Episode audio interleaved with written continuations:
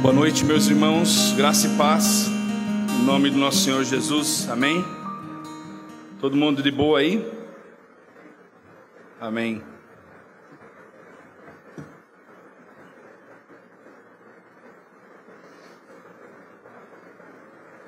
Amém. Nós temos nesse mês de outubro falado a respeito da reforma protestante, que nós comemoramos agora no dia 31 de outubro. E temos falado a respeito das cinco solas, que são basicamente um resumo das 95 teses de Martinho Lutero, condensada por teólogos daquela época, que nos explicam as principais bandeiras que foram levantadas contra a Igreja Católica, quando Martinho Lutero, em 31 de outubro de 1517, fixou na porta do castelo de Wittenberg as 95 teses que deram início né, à, à reforma protestante de forma aberta, não mais velada. Nós temos visto, já vimos nos cultos anteriores a respeito de sola escritura, de sola fide, Solo deu glória e hoje nós veremos a respeito de sola gratia e teremos ainda mais um culto com solos Cristos, para que nós entendamos esses cinco somentes, cinco solas, né? E por que que essa doutrina, essa sola ficou conhecido como sola gratia? Porque em contraste com a Igreja Católica, a Igreja Católica da época dizia que a salvação era pela graça mais obras. É pela graça, mais alguma coisinha. E Lutero foi lá e afixou dizendo: a salvação é pela graça. Não é pela graça mais obras, não é obras e mais a graça. Não é um esforço de Deus mais um esforço do homem. E para explicar um pouquinho a respeito disso, nós vamos utilizar como nossa ajuda na pregação dessa noite a carta de Paulo aos Efésios aonde Paulo explica a respeito da graça da salvação e também aplica como devem caminhar os cristãos que são alcançados por tamanha graça. Então, é, antes de nós lermos, essa carta ela foi escrita por Paulo no ano de 60 depois de Cristo. Paulo estava preso na, nesse contexto em prisão domiciliar, quer dizer que ele podia receber, receber visitas e algumas pessoas podiam até ficar com ele. E ele escreveu essa carta para a igreja de Éfeso, para os santos, para a igreja daquele lugar. Então a importância do contexto é: Efésios foi escrito para a igreja, não para todo mundo, para os santos que se reúnem em nome de Cristo em Éfeso. Nós já começamos a entender como Paulo está tratando. Paulo esteve em Éfeso na sua terceira viagem missionária e lá ficou três anos, é uma, das igrejas que ele mais tempo ficou. Então ele tinha bastante intimidade com aquela igreja. Isso foi de 52 a 55 depois de Cristo e depois em 60, quando ele estava preso, ele recebeu, ele escreveu essa carta para a igreja de Éfeso. O que é que ela fala basicamente? Ela fala a respeito das bênçãos em Cristo ela fala a respeito da graça salvadora, da graça de Deus, e ela fala de como a igreja deve viver, aquele que é alcançado pela graça, como ele deve se portar.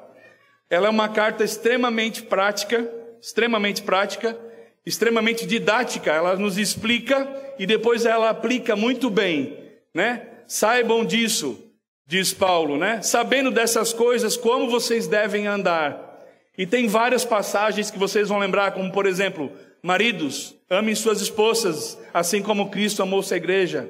Mulheres, amem seus maridos. São todos conselhos que Paulo vai dando depois como aplicação. Então, do capítulo 1 até o 3, ele vai explicar basicamente o que é essa salvação, o que é a união em Cristo. E a partir do capítulo 4 até o 6, ele vai aplicar isso tudo para a igreja de uma forma prática.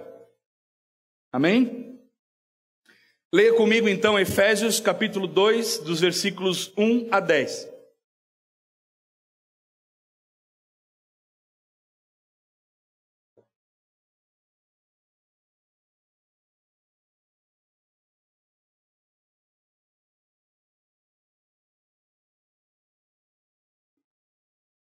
A palavra de Deus diz assim, eu leio na versão Almeida 21, Eles vos deu vida, estando vós mortos nas vossas próprias transgressões e pecados, nos quais andastes no passado, no caminho deste mundo, segundo o príncipe do poderio do ar, do espírito que agora age nos filhos da desobediência, entre os quais todos nós também andávamos, seguindo os desejos carnais, fazendo a vontade da carne e da mente, e éramos por natureza filhos da ira, assim como os demais.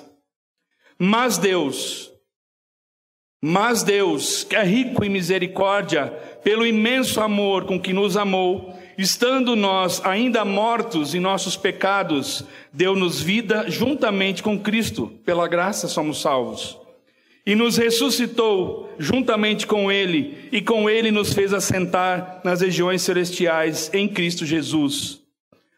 Para quê? Para mostrar nos séculos vindouros a suprema riqueza da Sua graça, pela Sua bondade para conosco em Cristo Jesus. Porque pela graça sois salvos por meio da fé, e isso não vem de vós, é dom de Deus, não vem das obras, para que ninguém se orgulhe pois somos feitos por Ele, criados em Cristo Jesus para boas obras, previamente preparadas por Deus para que andássemos dela. Amém? Vamos orar? Feche seus olhos, baixe sua fronte. Querido Deus e Pai, nós te agradecemos e te louvamos pela oportunidade que nós temos de compreendermos a respeito da tua graça, da tua soberana graça, da tua maravilhosa graça Senhor, que essa semente, que é o teu evangelho, penetre nos nossos corações e nos faça refletir e nos transformar pelo poder que há no teu Santo Espírito quanto a esse tema e que entendamos quão grandiosa e maravilhosa é a tua graça nas tuas vidas. Nós te agradecemos em nome de Jesus. Amém.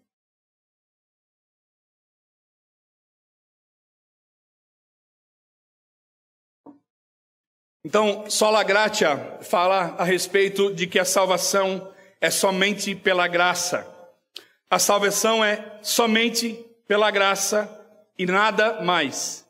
Nem mais uma coisinha. E nós vamos entender. Jonas, no Antigo Testamento, já sabia disso. Porque ele diz lá em Jonas 2,9: Ao Senhor pertence a salvação. Ela não pertence ao homem, ela não pertence ao homem que alcança, mas pertence ao Senhor. E a maravilhosa graça de Deus, meus irmãos, ela tem sido relativizada, ela tem sido transformada em algo para agradar o homem, basicamente. Ela tem sido transformada numa graça barata. A graça que custou o sangue de Cristo tem se transformado numa graça que a gente compra em latinha de vende machine. Você põe uma moeda, literalmente é agraciado com uma graça barata, uma graça que não vale nada. E essa graça é que tem sido pregada por aí, como se Deus fosse um dispenseiro esperando você esticar sua mão para alcançar as coisas. Enquanto tudo que ele conquistou foi pelo suor, pelo sangue do corpo de Cristo, pregado na cruz, no sangue vertido no Calvário. Muitas pessoas têm cantado por aí que a sua vitória tem sabor de mel. Mas no mínimo, meus irmãos, a vitória tem sabor de vinagre e sangue. Não existe ninguém vitorioso fora de Cristo Jesus. Isso é graça. O que a gente consegue por aqui são bênçãos e fruto do trabalho que fazemos, mas nem chega perto da graça de Deus. É muito maior do que isso. A graça não é aquilo que o homem pode alcançar, não é o que eu consigo com os meus méritos, não são bens, não são riquezas, não é prosperidade financeira. Isso não é graça. A graça, ela não me abençoa se eu for bonzinho, se eu fazer o bem, se eu me comportar corretamente, se eu for espiritual, se eu for religioso, isso também não é graça. Graça é nós merecermos a morte e ganharmos a vida. a vida que nós não merecemos e a morte que nós merecíamos. Pela vontade de Deus e para a glória dele somente. Sola Gratia, então, é um dos pilares da reforma protestante, onde se apoiam as principais doutrinas reformadas. Agostinho já falava de sola gratia. Paulo falava de sola gratia. Os apóstolos falavam de sola gratia. Isso não é novo. Mas foi necessário explicitar isso de alguma forma para que os homens entendessem que a Deus pertencem todas as coisas, inclusive a graça, a misericórdia e a salvação. Deus planejou, executou e consumou a salvação pela sua graça, para a sua glória, de acordo com a sua vontade. O que foi planejado na eternidade, nós vimos, foi executado na história e agora nós alcançaremos e completaremos essa graça quando nos reunirmos com Deus nos céus, diante dele, na vida eterna. Amém? Então nós vamos entender a partir desse texto quatro obras importantes que aconteceram no homem. E a primeira obra que nós vamos ver é a obra que o pecado faz em nós. Lá em Romanos 6, 23, todo mundo conhece a parte A do versículo, tem duas partes, para quem não lembra, e nós vamos usar as duas. Mas diz assim: o salário do pecado é a morte. Então, o primeiro, a primeira obra do pecado é que nós estamos mortos. Nós lemos, nós estamos mortos dos nossos pecados e delitos. A morte entrou pelo pecado, o pecado de Adão, porque Adão pecou, a morte entrou no mundo e todos morreram. Todos pecaram, destituídos foram da glória de Deus e todos morrerão por isso. E por isso a, o salário do pecado é a morte. Lá em Gênesis 3, certamente vocês vão lembrar, né? E Deus falou para Adão que se comerdes dessa árvore, certamente morrerás. E ele comeu e não caiu duro na hora. Que morte é essa que a gente está falando? É a morte espiritual.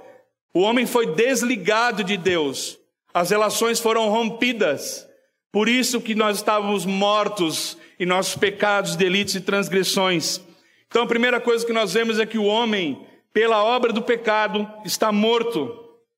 Morto está vivo para os prazeres do pecado e os prazeres da carne. Para isso ele está vivo.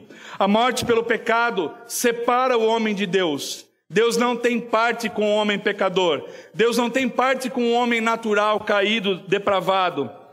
O homem, meus irmãos, ele pode fazer até algumas coisas boas, até algumas coisas moralmente aprovadas, mas ele não tem o temor de Deus.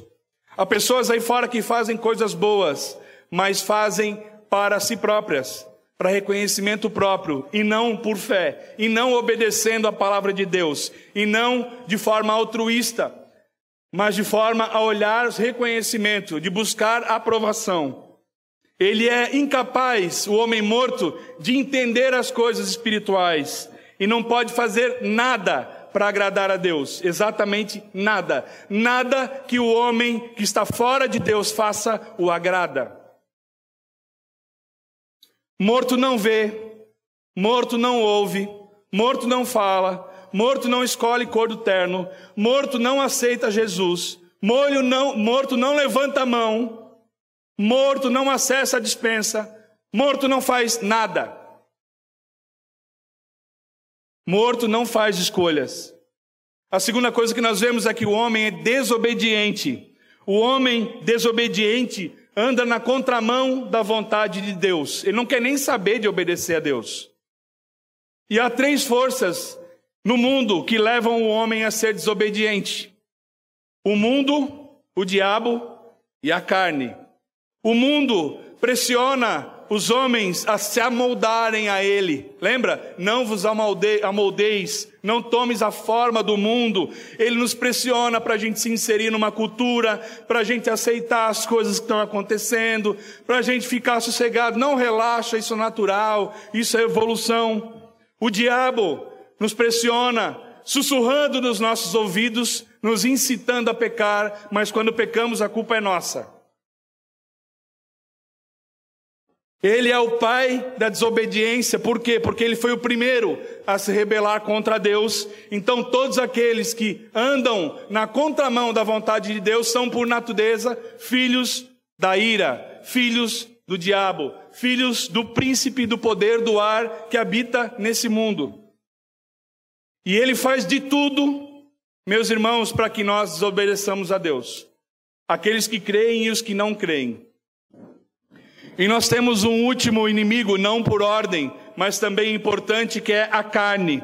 O homem caído, ele tem o impulso de fazer o mal e se inclinar para os desejos da carne, para fazer aquilo que agrada a ele, desobedecendo a Deus. Nós vimos também nessa verdade que o homem cuja obra do pecado faz é depravado. O homem vive para satisfazer as vontades da carne e os desejos do seu coração. Suas ações e desejos são pecaminosos, ele é escravo do pecado. Ele anda com o cabresto do pecado, lembra o cabresto? E a coleira do diabo pendurava no pescoço. Todas as áreas da nossa vida, quando não estamos em Deus, são afetadas. A nossa razão, a nossa emoção, as nossas escolhas, a volição. Nós podemos até fazer coisas boas fora de Deus, mas fazemos sempre para nós. E por último, o homem está condenado. O homem natural, não convertido, é filho da ira por natureza. Como suas obras são más, ele também é filho da desobediência. Fora de Cristo, o homem morto pelo pecado, escravizado pelo mundo, pela carne, pelo diabo e condenado à ira de Deus. O que Deus faz é, Deus os entrega às suas próprias vontades, e eles rejeitam, têm rejeitado sistematicamente o conhecimento de Deus e a sua manifestação, que é vista na natureza em todas as coisas criadas. E Deus os entrega a todo tipo de idolatria e devassidão. Esse é o homem condenado. Condenados a suportar uma eternidade de castigos. Assim, meus irmãos, somos todos nós, enquanto não tínhamos sido resgatados por Cristo Jesus. E assim são aqueles que andam lá fora e não o creem nele. Caminham com prazeres da carne, achando que está tudo certo, pensando que estão indo para um bom lugar, mas caminham em direção ao inferno. A segunda obra que nós veremos é a obra de Deus por nós. Primeiro nós vimos a obra do pecado. Agora nós veremos a obra de Deus. Leia comigo mais uma vez Efésios 2, do 4 ao 9. Então, sabendo que nós estávamos mortos, inclinados aos desejos da carne, filhos da ira, filhos do príncipe desse mundo, Paulo escreve assim no, no versículo 4: Mas Deus, que é rico em misericórdia, pelo imenso amor com que nos amou, estando nós ainda mortos em nossos pecados, deu-nos vida juntamente com Cristo, pela graça sois salvos. E, no, e nos ressuscitou juntamente com Ele, e com Ele nos fez assentar nas regiões celestiais em Cristo Jesus, para mostrar nos séculos vindouros a suprema riqueza da Sua graça, pela Sua bondade para conosco em Cristo Jesus. Porque pela graça sois salvos, por meio da fé, e isso não vem de vós, é dom de Deus, não de obras, para que ninguém se orgulhe, pois somos feitos por Ele, contados, criados em Cristo Jesus para boas obras, previamente preparadas por Deus, para que andássemos nelas. A partir do capítulo 4, do versículo 4 até o 9, nós vamos entender então a obra de Deus por nós, depois a obra de Deus em nós, e por último a obra de Deus através de nós. Nós vamos entender, meus irmãos, por que Deus nos salvou. Essa é boa, hein? Alguém sabe? Vamos responder, vamos lá. Segunda obra, a obra de Deus por nós. Deus nos salvou, meus irmãos, da sua ira, das consequências dos nossos pecados. Nós vimos que nós estávamos mortos, depravados, condenados, e Deus nos salvou. Ele oferece vida aos que andavam mortos. Ele oferece libertação aos cativos, aos cativos e perdão aos condenados. Isso é maravilhoso. Antes nós éramos objeto da ira e agora nós somos alvo da misericórdia de Deus. Antes nós estávamos presos numa morte espiritual e agora ressuscitamos para uma nova vida com Cristo. Antes nós éramos escravos do pecado, agora somos salvos pela graça. Antes nós éramos filhos da desobediência, agora somos filhos de Deus. Sois salvos e não sereis salvos, diz a palavra. Pela graça sois, não sereis. Você é salvo. Não será. A obra da salvação se completará na glorificação, mas essa garantia já foi nos dada pelo penhor que está conosco, se chama Espírito Santo. E aí nós vamos entender quatro maravilhas da obra de Deus por nós, o que Deus fez por nós. A primeira maravilha que Deus fez foi: Deus nos amou. Nós vimos ali no, no versículo 4, mas Deus que é rico em misericórdia, pelo imenso amor com que nos amou.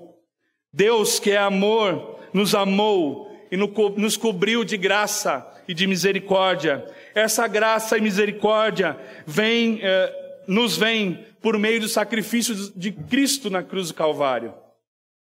Na cruz, Deus demonstrou toda a sua ira que nos era devida na cruz do Calvário contra o pecado e o seu amor pelos pecadores, que comprou pelo sangue de Jesus, o seu amado, para a sua glória. A salvação, meus irmãos, é a manifestação do amor, da graça, da misericórdia e da bondade de Deus. E ao ressuscitar, Cristo mostrou seu imenso poder. Ao nos salvar, mostrou riquíssima graça. A segunda maravilha da obra de Deus por nós é que Ele nos ressuscitou. Lembra que nós andávamos mortos nos nossos pecados e delitos? Ele nos deu vida e nova vida com Cristo.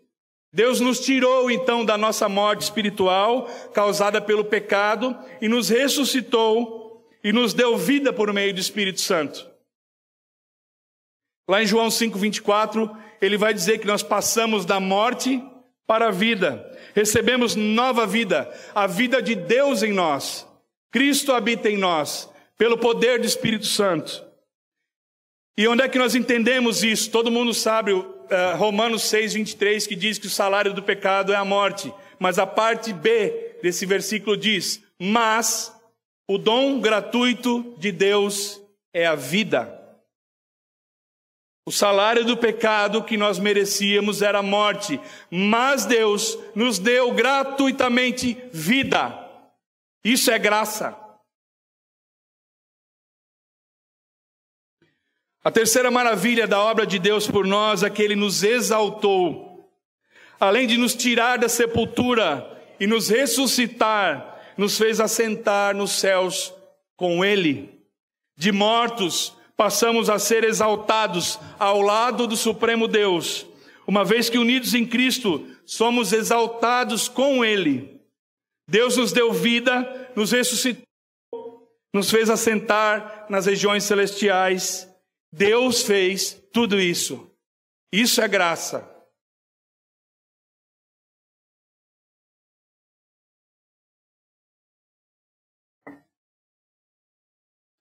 A quarta maravilha que nós vemos é que Deus nos guardou. E aí nós podemos entender da seguinte forma: o versículo 7 diz assim: Deus fez isto, por que Deus fez isto? Né? Essa é a pergunta. Então, para entender melhor, nós vamos ler o 4 e o 5 e o 6, mas primeiro o 7. Como é que funciona? Versículo 7. Para mostrar nos séculos vindouros, ou neste mundo, para mostrar agora a suprema riqueza da sua graça, pela sua bondade para conosco em Cristo. 4.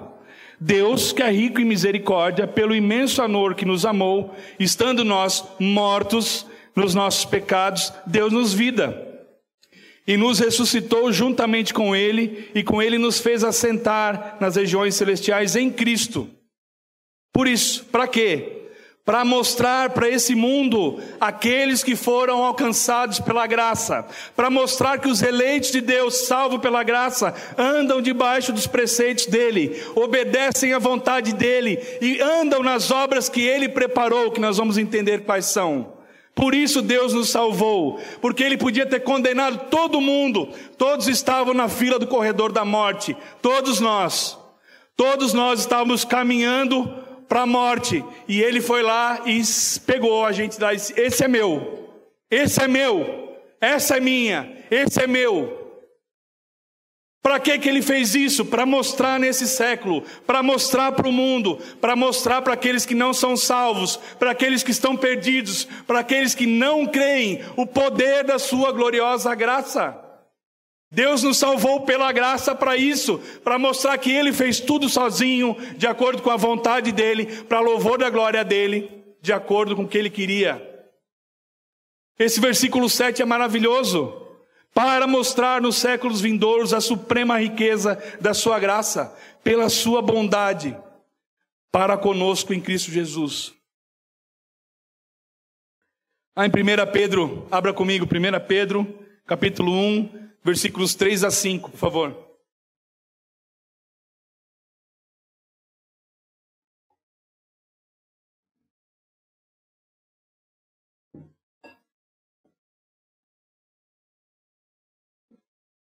Ele vai narrar de forma resumida exatamente a obra de Deus em nós, por nós. 1 Pedro capítulo 1 e 3 a 5. diz assim: Bendito seja o Deus e Pai de nosso Senhor Jesus Cristo, que nos regenerou para uma viva esperança, segundo a sua grande misericórdia, pela ressurreição de Jesus Cristo dentre os mortos, para uma herança que não perece, não se contamina nem se altera, reservada nos céus para vós que sois protegidos pelo poder de Deus mediante a fé para a salvação preparada para se revelar no último tempo. Nós somos guardados por Deus, protegidos por Deus, e nós lemos que essa herança não perece, não se contamina, nem se altera, e está reservada para nós por Deus. Alguém acha que essa esperança reservada para nós por Deus pode se perder? Que sois protegidos pelo poder de Deus mediante a fé, para a salvação preparada para se revelar no último tempo. O que vai se revelar no último tempo, meus irmãos? A consumação da nossa salvação. Quando nosso Senhor Jesus voltar e nós formos ascendidos aos céus, seremos glorificados e levados para junto dele, e eis a consumação da nossa salvação. E o mundo verá, porque a palavra diz que todo joelho se dobrará, toda língua confessará, e todos os olhos verão a glória de Deus. Todos. No último dia, Deus fez isso para mostrar que ele tinha um povo eleito por ele antes da fundação do mundo, segundo a sua graça, que é maravilhosa e merecida para nós, para mostrar para o mundo que ele é Deus. Isso é graça. O propósito da graça não é exaltar o homem, nunca foi, mas exaltar a Deus. Deus não nos salvou para que nós nos orgulhássemos nós mesmos, não mas para que nós possamos glorificar a Ele, a Ele, porque dele, por Ele, para Ele são todas as coisas. Ele nos salvou para que nós fôssemos o troféu da Sua graça, e não os jogadores, Ele fez tudo, e não os merecedores, Ele fez tudo. Mas o que é graça? O que é graça?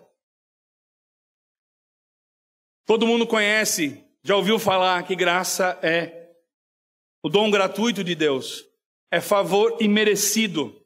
Se é imerecido, não tem mérito, não tem nada que eu dê em troca. É sem troca, é sem barganha, é sem favor. Eu não mereço.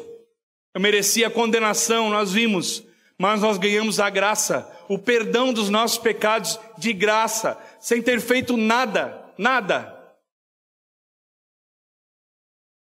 A graça, meus irmãos, ela nos arranca da cova, da sepultura para onde a gente estava caminhando e nos leva a viver junto com Deus.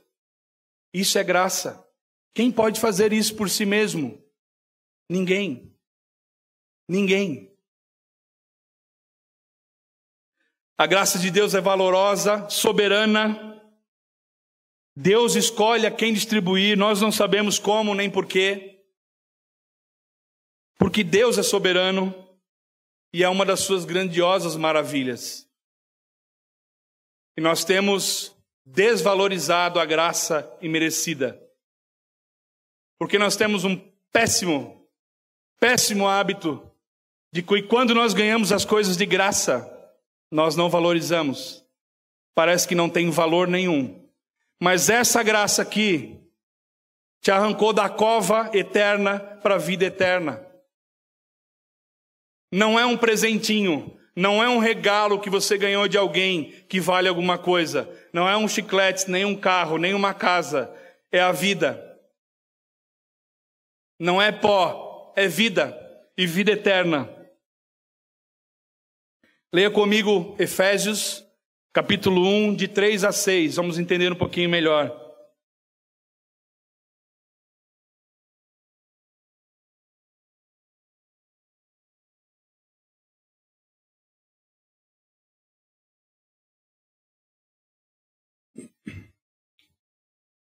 Diz assim Efésios 1, de 3 a 6.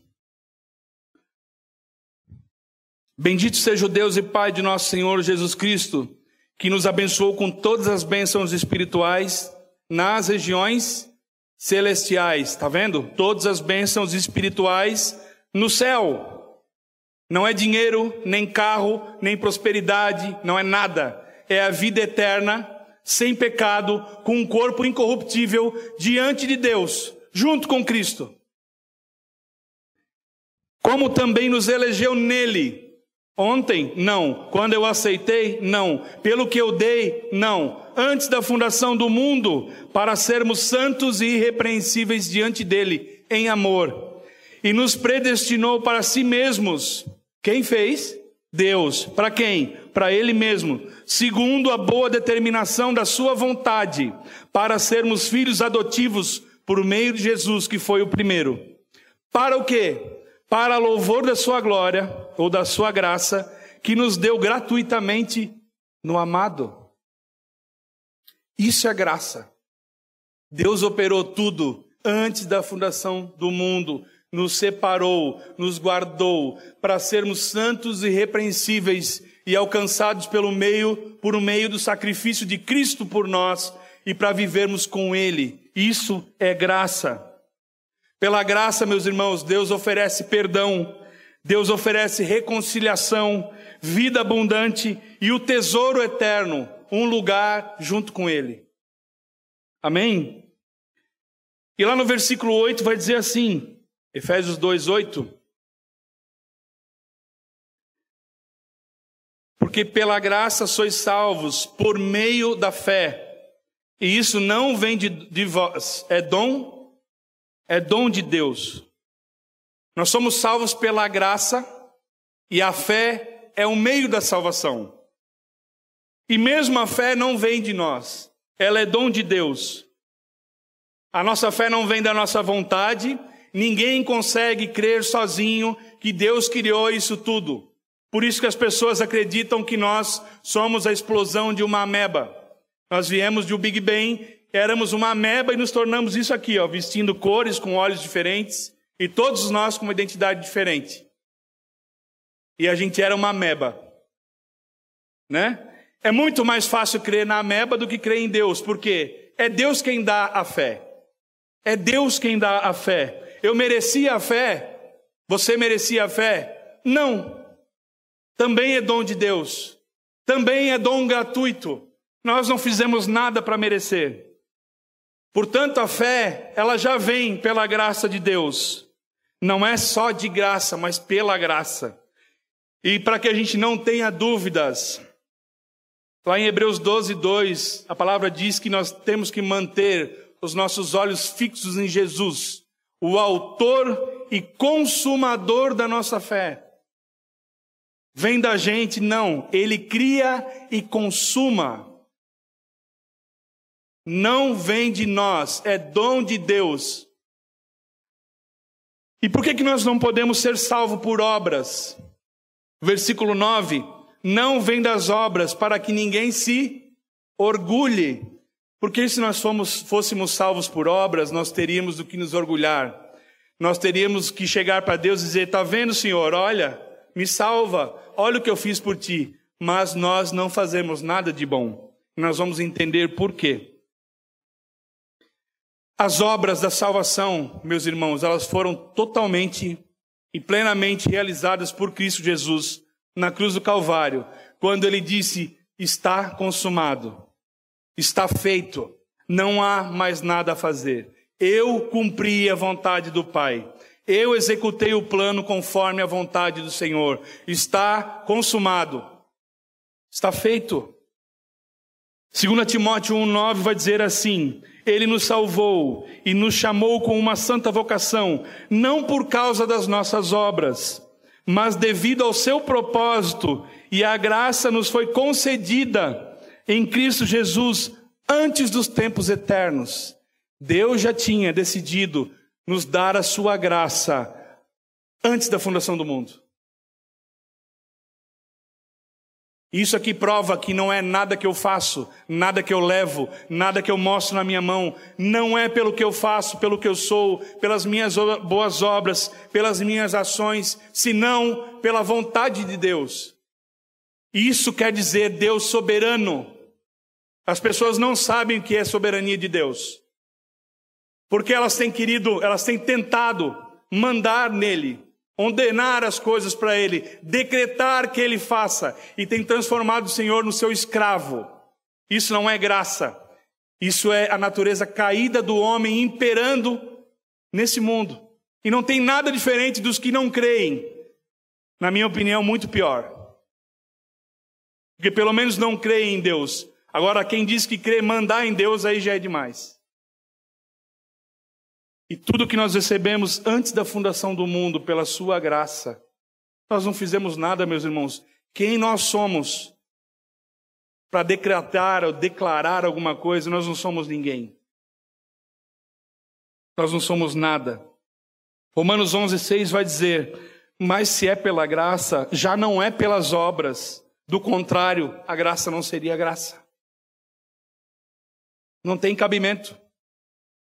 Ninguém vai poder chegar no céu, bater lá e dizer: Senhor, cheguei aqui pelos meus esforços, me recebe. Você já imaginou o tamanho da escada? Não? Já começaram a costurar as vestes brancas? Como é que a gente vai subir com o corpo glorificado? Como é que eu vou fazer isso? Não tem como. A obra do Senhor. A obra do Senhor. Aquele que diz que alcança a graça pelo seu esforço, joga o sacrifício de Cristo no lixo, torna inválido, porque ele morreu para que a graça de Deus fosse manifestada em nós. Martim Lutero vai dizer assim: essa é boa. Se a salvação pudesse ser alcançada por esforço e trabalho duro, certamente cavalos e burros estariam no céu. Né? Não depende de quem quer ou de quem corre, mas de quem Deus tem misericórdia. Nós estudamos isso em Romanos. Qual é a diferença de graça e misericórdia? Bem simples para a gente entender. Misericórdia detém uma punição que nós merecemos, e a graça é um presente que nós não merecemos.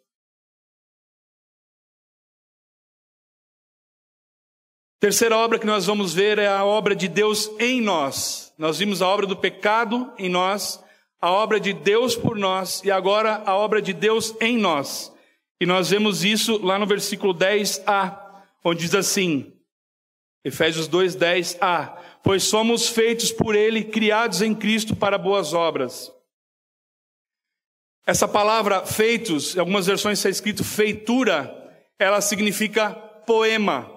Poesia é a mesma palavra. Somos criaturas de Deus criadas em Cristo. Nós não temos capacidade de nos criar a nós mesmos. Nós não conseguimos dar vida a nós mesmos, fomos criados por Ele. Deus nos escolheu e trabalha em nós para que tenhamos o caráter de Cristo. Por isso somos feitura dele. Como é que a gente entende isso? Somos feitura de Deus. Deus é o poeta, Cristo é a pena e nós somos o poema. É assim que ele escreveu: feitura, poema, feitura. Somos o troféu da graça de Deus que ele comprou para ele mesmo. O poder de Deus, meus irmãos, nos tirou da sepultura e nos deu vida, agora nos santifica, a obra de Deus em nós, para que nós nos apresentemos diante dele, como nós lemos ali atrás, santos e irrepreensíveis. Esse poder que nos ressuscitou, a obra de Deus por nós, agora age em nós por meio do Espírito Santo, para que nós façamos as boas obras do Senhor. Primeiro, Deus trabalha em nós, depois ele trabalha, perdão, por nós, em nós, e depois ele trabalha através de nós. Veja, Deus trabalhou primeiramente 80 anos em Moisés para usá-lo por 40 anos. Deus trabalhou em José, foi preso, jogado numa cova, você conhece a história, para depois levá-lo ao trono do Egito. Deus treinou Davi no deserto para depois colocá-lo no trono de Israel.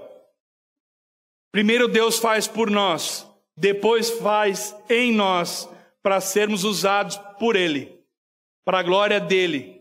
E Ele nos usa, Ele faz a sua obra através de nós. Amém? E essa obra que nós vamos entender mais, a quarta obra que Ele faz, Ele diz assim, ali no versículo 10 ainda pois fomos feitos por Ele, criados em Cristo Jesus para boas obras, previamente preparadas por Deus, para que andássemos nela. Fomos salvos por Deus, não por obras, mas para boas obras. Somos justificados pela fé, mas a fé jamais vem sozinha. A fé não anda sozinha. Por isso, existe aquele versículo que diz que a fé sem obras é morta. Uh, alguns se apegam nesses versículos para justificar que a salvação é a fé e mais alguma coisa, mas é o contrário. Quer dizer que aquele que tem fé faz as obras da fé e aquele que não tem não faz. Simples assim. A fé que não tem obras da fé é uma fé inexistente, é uma fé morta. É isso que diz o versículo. Assim sendo, meus irmãos, a, as obras da fé são a evidência da nossa salvação e não a causa. Né? Se a gente entender ali, antes, no versículo 8, ele diz assim: pela graça sois salvos por meio da fé, mediante a fé, e não por causa da fé. Por meio, através, mas não por causa da fé. E isso muda tudo. Português, claro, é maravilhoso, né?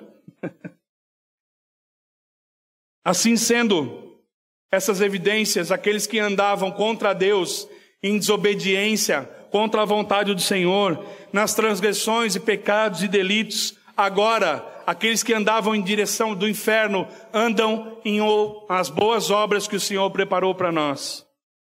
Todas as obras realizadas de acordo com a vontade de Deus, obedecendo de acordo com a sua palavra. Essas são as boas obras que Deus preparou para nós. Ah, mas que obras são essas que Deus preparou para nós? Fazer a vontade dele, obedecer os mandamentos dele, andar de acordo com os preceitos da sua palavra. Lá em Mateus 5,16 vai dizer assim: Assim, resplandeça a vossa luz diante dos homens, para que vejam as vossas boas obras e glorifiquem o vosso Pai que está nos céus. As boas obras também não são para nós, mas para glorificar o nome do Senhor. Lembra do versículo 7? Por que, que Deus nos salvou? Para mostrar nesse mundo aqueles que Ele resgatou. Como é que nós mostramos? Pelas boas obras que Ele preparou, está aqui, para que andássemos nela. As boas obras elas só podem ser realizadas por fé, que é dom de Deus, nós já vimos. E as boas obras são obras da fé. Por isso, Hebreus 11:6 vai dizer que sem fé é impossível agradar a Deus. Por quê? Nós só agradamos a Deus quando nós fazemos com fé aquilo que ele preparou para que nós fizéssemos. Então, tudo que eu faço fora daqui que eu acho que é bonito, que é bonzinho, que é agradável, sem fé, não agrada a Deus. Mas aquele que tem fé e faz as boas obras que ele preparou, esse agrada a Deus. Esse é que agrada a Deus. Você quer agradar a Deus, meu irmão? Como é que eu faço para agradar a Deus? Obedeça a palavra dele. Pregue a palavra. Cumpra o ID, acolha as pessoas, chore com elas, dê ombro a elas, edifique uns aos outros. Essas são as obras que o mundo não faz. Para a glória de Deus, não para a nossa. Ah, eu ajudei um irmão a entender a palavra. Glória a Deus, não tua. Porque se não fosse a graça dele, você nem entenderia bolufas. Nada. Não vem de nós. E tudo que Deus nos dá Toda boa dádiva, todo dom perfeito vem do alto, do Pai das luzes, para a gente usar para boas obras.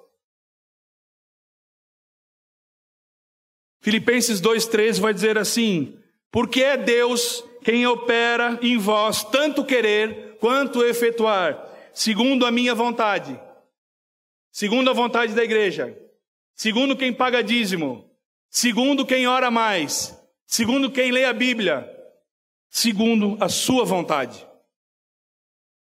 Ele opera o querer e o efetuar em nós de acordo com a sua vontade. Boas obras, meus irmãos, até os descrentes podem fazer. Caridade, né? Ah, uma ação social, beleza. Mas isso sem fé não agrada a Deus. É bonito para nós, moralmente está correto, mas não agrada a Deus porque as pessoas não creem que Deus foi quem deu todas as condições para eles fazerem isso.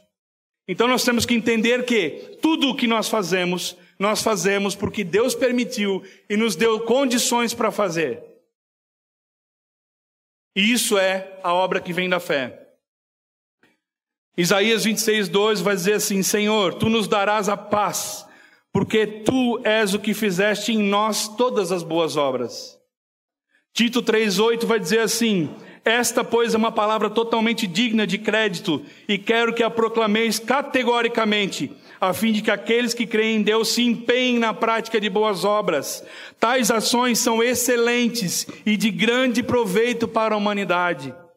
Hebreus 13, 21 vai dizer assim: Ele mesmo, Deus, vos aperfeiçoe em todo o bem, a fim de que possais realizar a vontade dele e opere em vós tudo quanto lhe é agradável, por intermédio de Jesus Cristo, a quem seja a glória para todos sempre. Amém.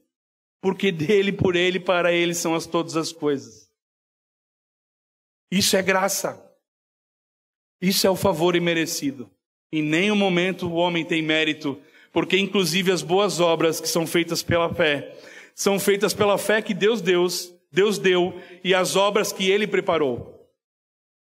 E que ele opera em nós, tanto querer quanto efetuar, segundo a sua boa vontade. Nós andamos nas obras que Deus preparou porque ele quer, por causa da graça. Todas as boas obras que fluem de nós, que fluem de quem crê, fluem de nós pela graça de Deus, pelo dom perfeito que Ele nos deu gratuitamente em Jesus. Amém? Qual é o resumo disso que nós vimos nessa noite? O apóstolo diz que nós somos salvos pela graça, mediante a fé, não por causa da fé, isso é dom de Deus, que Deus nos tirou das entranhas da morte espiritual, nos ressuscitou juntamente com Cristo e nos fez assentar nos lugares celestiais em Cristo, para mostrar para esse mundo a suprema riqueza da sua graça. A graça é uma obra de Deus por nós, em nós e através de nós. A declaração de Cambridge vai dizer assim: reafirmamos que na salvação somos resgatados da ira de Deus unicamente pela sua graça A obra sobrenatural do Espírito Santo é que nos leva a Cristo, soltando-nos de nossa servidão, servidão ao pecado e erguendo-nos da morte espiritual à vida espiritual. Negamos que a salvação seja, em qualquer sentido, obra humana. Os métodos, técnicas ou estratégias humanas por si não podem realizar essa transformação. A fé não é produzida pela nossa natureza não regenerada. Como é que nós sabemos, então, alcançados por tão tamanha graça, como procedemos? Como caminham os cristãos alcançados pela graça? Efésios explica. Abra comigo, Efésios capítulo 4. Nós vamos ler do 25 até o 5, 21. E a aplicação será a própria aplicação de Efésios, de Paulo aos Efésios.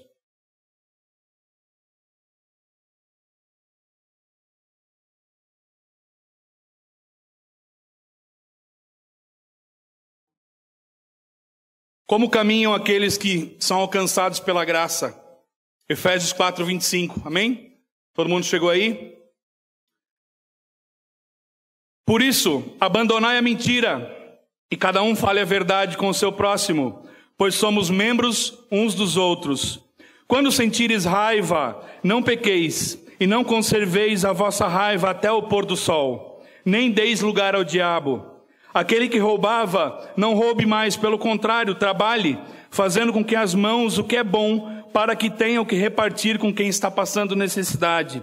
Não saia da vossa boca nenhuma palavra que cause destruição ou torpe mas só a que seja boa para a necessária edificação, a fim de que transmita graça aos que ouvem. E não entristeçais o Espírito Santo de Deus, com o qual, qual selados para o dia da redenção. Toda amargura, cólera, ira, gritaria e blasfêmia sejam eliminados de vós, bem como toda maldade. Pelo contrário, sede bondosos e tende compaixão uns para os outros, perdoando uns aos outros, assim como Deus vos perdoou em Cristo. 5. Portanto, sede imitadores de Deus como filhos amados, e andai em amor com Cristo, que também nos amou e entregou por nós a Deus como oferta de sacrifício com aroma suave. Mas a prostituição e todo tipo de impureza ou cobiça, nem sequer mencionados entre vós como convém os santos, nem haja indecências, nem conversas tolas, nem gracejos obscenos, pois essas coisas são inconvenientes. Pelo contrário, haja ações de graças. Porque bem sabeis que nenhum devasso ou impuro ou avarento ou idólatra ou que eh, terá herança no reino de Cristo e de Deus. Ninguém vos engane com palavras sem sentido, Pois é a pior causa dessas coisas, que a ira, por causa dessas coisas, que a ira de Deus vem sobre os desobedientes. Portanto, evitai a companhia deles. Pois no passado eres trevas, mas agora sois luz no Senhor. Assim andai, como filhos de Deus. Pois o fruto da luz está em toda bondade, justiça e verdade, procurando saber o que é agradável ao Senhor. E não vos associei às obras infrutíferas das trevas, pelo contrário, contrário, condenai-as, pois é vergonhoso até mesmo mencionar essas coisas que eles fazem às escondidas. Mas todas as coisas sendo condenadas manifestam-se pela luz, pois tudo que se manifesta é luz. Por isso se diz: Desperta, ó tu que dormes, levanta dentre os mortos e Cristo te iluminará. Portanto, estáis atento para que o vosso procedimento não seja de tolos, mas de sábios, aproveitando bem cada oportunidade para os dias que são maus. Por isso, não sejais insensatos, mas entendei qual é a vontade do Senhor. E não vos embriagueis com vinho, que leva à devassidão, mas enchei-vos do Espírito, falando entre vós com salmos, hinos, cânticos espirituais, cantando e louvando ao Senhor no coração, e sempre dando graças por tudo a Deus, o Pai, em nome do nosso Senhor Jesus Cristo, sujeitando-vos uns aos outros no temor de Cristo. Amém? Assim andam aqueles que são alcançados pela graça de Deus. Você pode em casa depois ler todo Efésios de 4 para frente. Ele é a aplicação de tudo que Paulo explicou a respeito da graça do Senhor. Concluindo então, meus irmãos, Todos os que são salvos são salvos pela graça, e pela graça somente. Nenhum mérito humano, nenhuma glória atribuída ao homem, nenhum holofote sobre o homem, tudo provém de Deus. A Deus pertence a salvação. Dele, por ele e para ele são todas as coisas. Qualquer glória atribuída ao homem na salvação é vanglória, é glória vazia, é idolatria a si mesmo e abominação ao Senhor. O próprio Deus diz em Sua palavra que não divide a sua glória com ninguém. Por toda a eternidade renderemos glória àquele que nos amou e nos enviou o seu Filho, para que por meio dele fôssemos salvos. Hoje somos filhos de Deus e herdeiros de Deus pela sua própria graça, pela sua vontade, para louvor da sua glória. Parafraseando uma frase de C.S. Lewis, eu vou encerrar. E vou complementar no início, dizendo que graça, pela graça, o Filho de Deus se tornou homem, para que os homens se tornassem filhos de Deus. Isso é a graça. Somente a graça. Amém? Amém. Fique de pé. Vamos orar.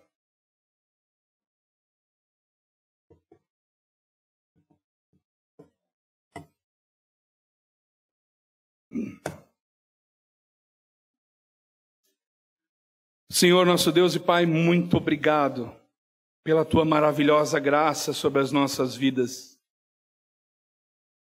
Por tamanho presente, Senhor, por tamanho, tamanho favor e merecido que custou o sangue do teu filho amado. Obrigado, Senhor, pelo teu plano que é perfeito. Obrigado pela tua vontade. Faz-nos caminhar, Senhor, segundo os teus preceitos, nas tuas boas obras que o Senhor preparou para cada um de nós para que andássemos nela, Senhor. Pai, que nós possamos compreender o quão importante é mostrarmos para esse mundo que Tu és Deus, que Tu és um Deus de graça, de glória, de paz, de misericórdia e bondade, Senhor. Não para nossa vanglória, Senhor, mas para a glória do Teu nome somente, Pai. Muito obrigado, Senhor, porque nós estamos na fila do corredor da morte, condenados à cova, e o Senhor nos arrancou da sepultura e nos levou para junto do seu reino. E nos deu, ao invés de vestes de presos, vestes brancas, alvas mais que a neve. E nos pôs um anel no dedo e nos fez assentar junto contigo para toda a eternidade. Muito obrigado, Pai, pela tua maravilhosa graça, superabundante graça. Tua palavra diz que onde abundou o pecado, superabundou superabundou a graça. Quão maravilhosa graça é essa, Pai. Quão grandioso é a tua obra por nós, em nós e através de nós, para louvor e glória do teu nome somente, Pai. Faz-nos compreender a tua graça, Senhor, e valorizá-la. Faz-nos levantar para defender, Senhor, aqueles que tem pregado a graça como ela é e não a graça barata. Faz-nos manifestar, Senhor, o teu poder e o teu agir. Muito obrigado, Pai, porque nós somos tão ruins, tão sem mérito nenhum, tão indignos e o Senhor nos amou. Muito obrigado pelo teu amor, Pai. Muito obrigado, Paizinho, pela tua misericórdia, pela tua bondade. Te agradecemos e te louvamos, Pai, em nome de Jesus. Amém.